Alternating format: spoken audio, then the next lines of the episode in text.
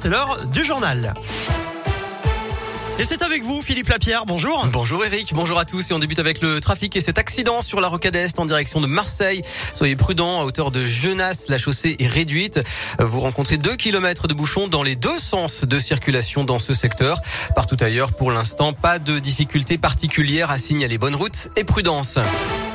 Et à la une, l'allocution d'Emmanuel Macron ce soir, la neuvième depuis le début de la crise sanitaire. Le chef de l'État va s'exprimer à 20h alors que l'épidémie de Covid repart. Le taux d'incidence dans le Rhône est à 69 cas pour 100 000 habitants, à 70 en Isère et 75 dans l'Ain. Une prise de parole avec aussi en ligne de mire la prochaine élection présidentielle, Greg Delsol. Oui, le président de la République devrait faire de nouvelles annonces sur la situation sanitaire avec l'objectif de promouvoir le rappel vaccinal, la fameuse troisième dose. Pour l'instant, elle est proposée seulement aux plus de 65 ans et aux personnes vulnérables.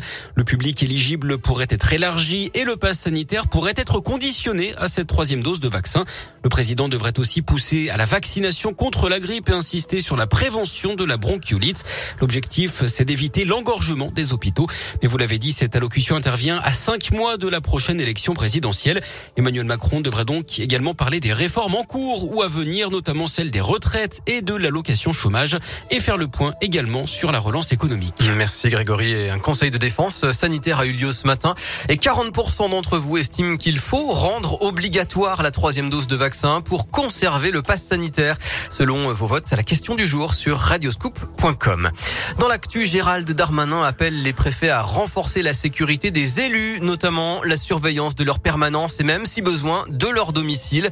Certains ont été récemment menacés, notamment le député du Rhône, Thomas Rudigoz. Une bonne nouvelle maintenant, fin de l'errance pour plusieurs étudiants qui ont obtenu leur licence à Lyon 2 et qui attendaient toujours une place en master. Ils seront bien inscrits. La présidente de l'université l'a confirmé ce matin à une délégation du syndicat UNEF. Les étudiants étaient mobilisés depuis plusieurs semaines. Ils avaient occupé le bureau de la présidence hier soir. Et puis un gros excès de vitesse à Pusignan dans l'Est lyonnais. Un automobiliste a été contrôlé dimanche à 211 km heure selon les gendarmes du Rhône, 121 km heure au-dessus de la limite à 90 son permis lui a été retiré. En foot, semaine capitale pour l'OL féminin avec la réception du Bayern Munich demain soir à 21h à Dessine. Troisième journée de la phase de poule de la Ligue des Champions. Alors que l'OL est premier, le Bayern deuxième pour l'instant. Et puis la réception du Paris Saint-Germain dimanche à 21h, toujours au grand stade, cette fois en championnat. Ce sera un tournant de la saison puisque les deux équipes sont à égalité en tête en ce moment avec 7 victoires en 7 matchs. Enfin, la France, championne d'Europe. Les Bleus ont remporté la première Coupe d'Europe de boucherie à Clermont-Ferrand devant l'Italie, l'Allemagne et l'Espagne. Ils participeront au championnat du monde de boucherie en septembre 2022 à Sacramento aux États-Unis.